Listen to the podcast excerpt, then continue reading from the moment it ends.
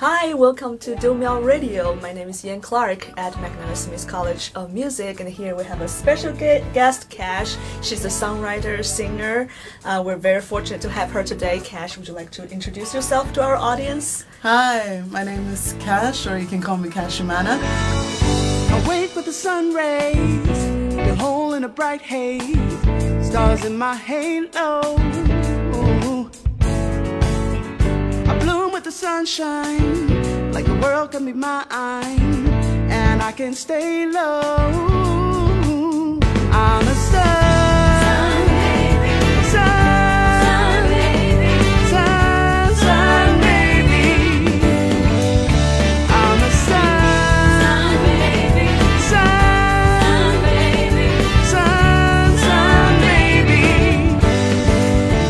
excited to be here and so excited to be a part of this day. And uh, i am glad to be the first, the first, right? The yes. first guest. So um, I'm a singer songwriter and a composer, and my music is a mix of pop, uh, R&B, soul, a little bit of everything.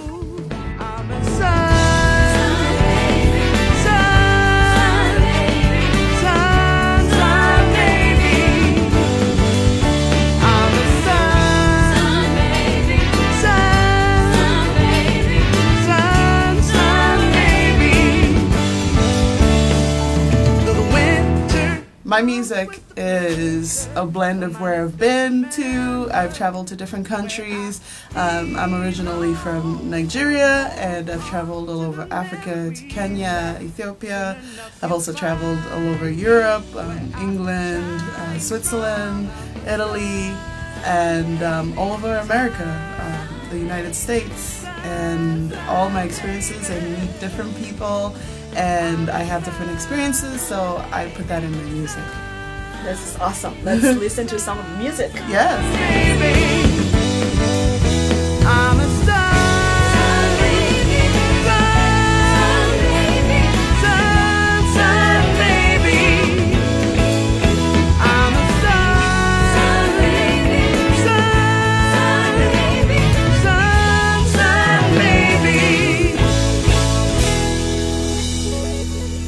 A new album project coming out soon. What's the title of your album? Uh, the title of the album is Love from the Sun, and it is a title that's close to my heart. Um, and it's coming out June 27th, and it'll be available online under different um, online stores. And also, I'll be selling some physical CDs if you happen to be in Minnesota and uh, want to come down to Minneapolis I'll be at the Father Hennepin Bluff Park. So come check me out at 7 p.m. Awesome. We'll post uh, the poster soon. Okay. I can't help myself. You done changed the game and a future. Without you seems insane. I wanna talk to you about everything. Share my secrets are you listening?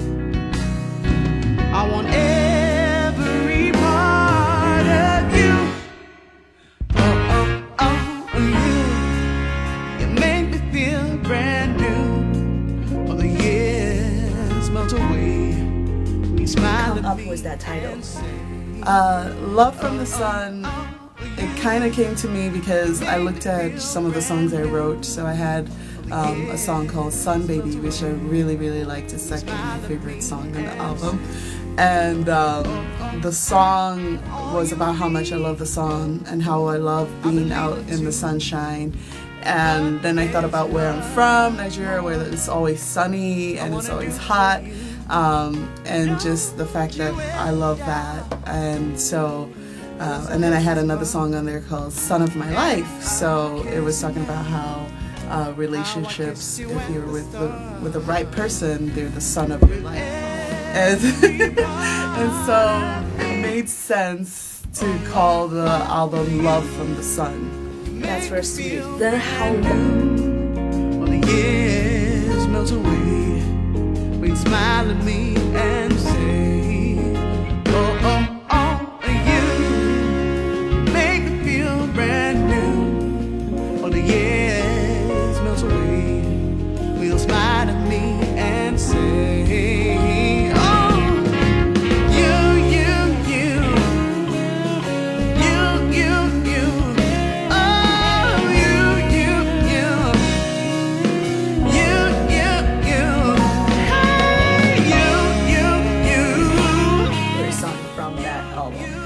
my favorite song is Sun Baby. Um, it is it is a joy to listen to. Nice. And tell us why it's your favorite song. It's my favorite song because it sums up everything I think about me and my outlook on life. Um, I like to look on the bright side, the positive side of life, and it's just, it's kind of, uh, you know, puts all that together. The lyrics, the melody, the way everything comes together just summarizes how I feel about uh, life and how I feel about um, shining and letting your sun come out like you're a sun baby. Because you know when you're a baby you're curious you're you, want to explore you want to be happy things you know different things make you happy. It's so easy to be happy. Um, and so i wanted to explore that sun baby uh, feeling in song. And so i hope you like it. I hope you, you, you like it as much as i do. To say I can't feel, so I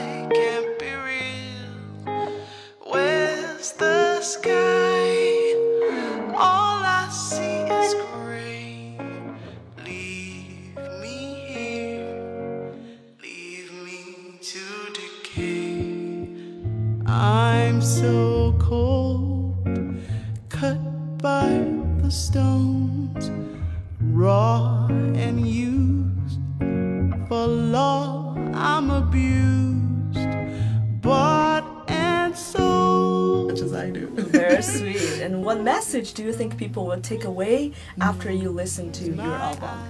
that life is good That's a good one. life is sunny and that um, you know you can go and do your thing and if if things are really dark and things are really hard that you can still there's always light within you to shine out onto the world Mm, that's div. yeah, too deep.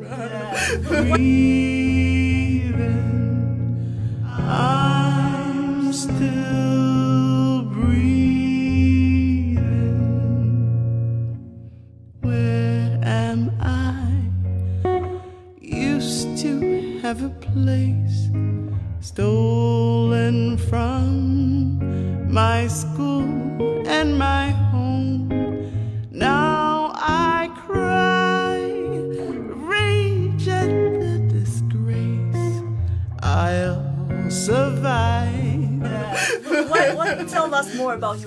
process. We want to know. Um, so I like to write in a way that combines um, lyrics and melody. So usually an idea for a song will come in in both melody and lyric together. It's usually a title that comes first to me.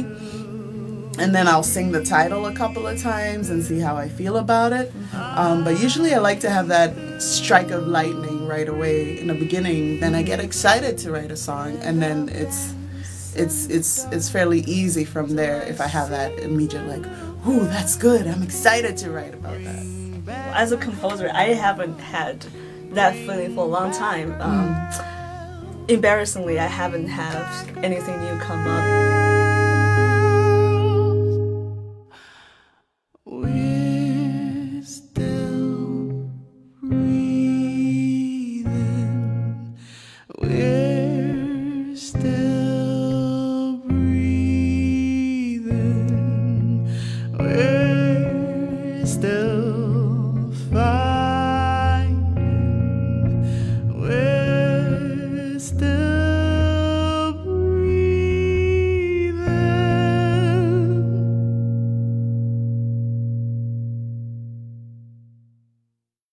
Haven't had anything new come up recently. So tell us, uh, what song for you is the fastest um, to write, and what song was the slowest to write? Oh wow. Um, so I think the fastest song to write on here on my album is Brand New.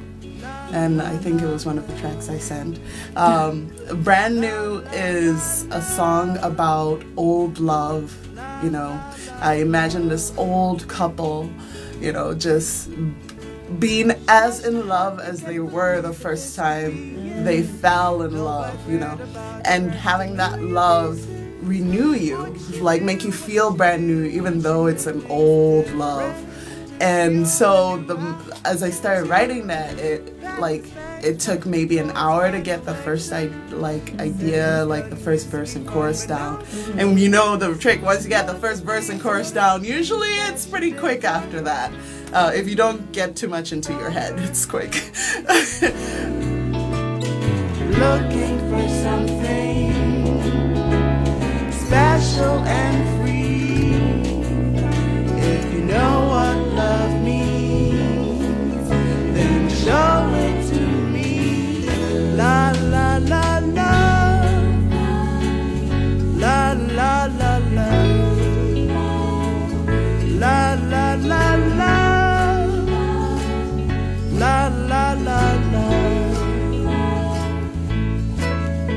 your head. It's quick.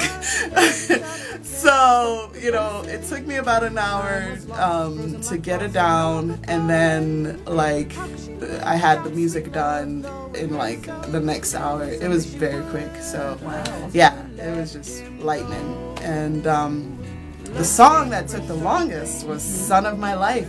Son of My Life, you know, really took maybe 10 years to write. Yeah, Son of My Life um, started off as just a chorus, and I was stuck on that chorus for years. I was like, this is such a great chorus, but I don't know what to do in the verses. So I kept trying, and I tried different combinations. It did not work at all. And then um, I went to school here, McNally Smith, for songwriting, and in the first class, they told me about a form called. Um, AABA. The Beatles do this all the time. You can go back and listen to. So it's kind of like verse, verse, bridge, verse.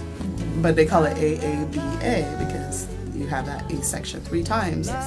And I didn't really know about that form. You know, it was kind of there in the back of my mind, but I didn't know what it was called. I just thought it was verse, verse, chorus, verse. You know. Yeah, it works. You're right. Um, but it didn't. It didn't. So once I thought of the chorus, I had been thinking of the chorus as a chorus for years.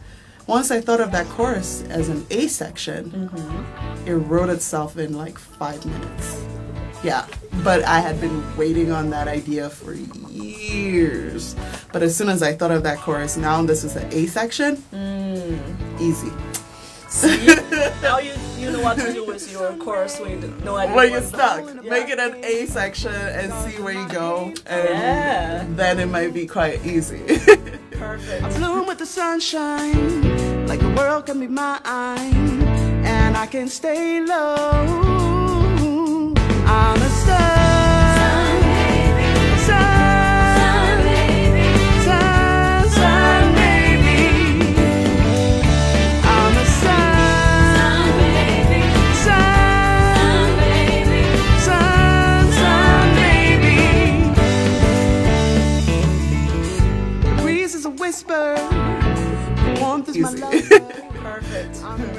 So what's the next step after this release? um, after this, I want to get back to writing. The, the truth is, when you're producing an album, it takes a lot of energy, it takes a lot of stress, it takes a lot of worry. You're putting all these parts together. We say, we like to say, uh, you're herding cats. You know, because you're trying to push everybody in, because you're trying to push everybody in the same direction. You're herding cats. You're trying to get them Oh, all yes. in the same uh, room doing the same thing, and so it's a lot of energy. Like I haven't written a song in like, well, I've written a song, but I haven't really written a song in ages. Like completed a song in ages. So I would like to go back to writing some more. I would like to take the album on tour. Yes. Um, that means like raising funds too. So it might take some time to raise those funds, and I'm thinking of starting a like a, a fundraising campaign. Nice. So hopefully will happen this so fall. guys if yeah. you have a lot of money and you want to hear more cash music you know what to do contact us yes. at McNally Smith college music 音乐学院旁边 and uh, we'll see you there so now i have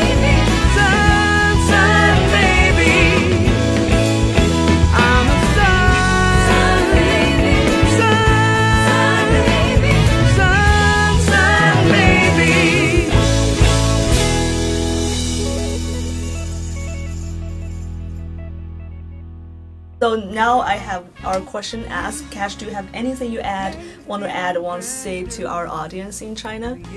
Well, thank you so much for listening to me. It's been a pleasure to be here. If you want to hear more of my music, you can go to kashimana.com. So that's K A S H I M A N A.com.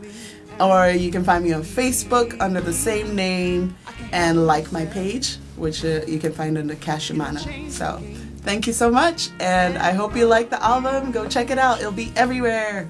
Love from the sun. Nice. Thank you so much, Cash, for joining us. We'll see you in next episode. Bye. Bye. share my secrets. All of you listening, I want every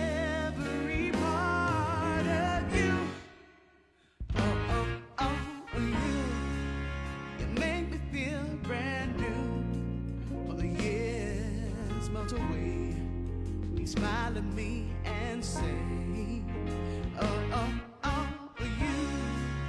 You make me feel brand new. All the years melt away. You smile at me and say, Oh, oh, oh, all you need. I believe it too. But there's much more I wanna do for you. Don't It hits the spark and I'll kiss you now. How I kissed you at the start. With every part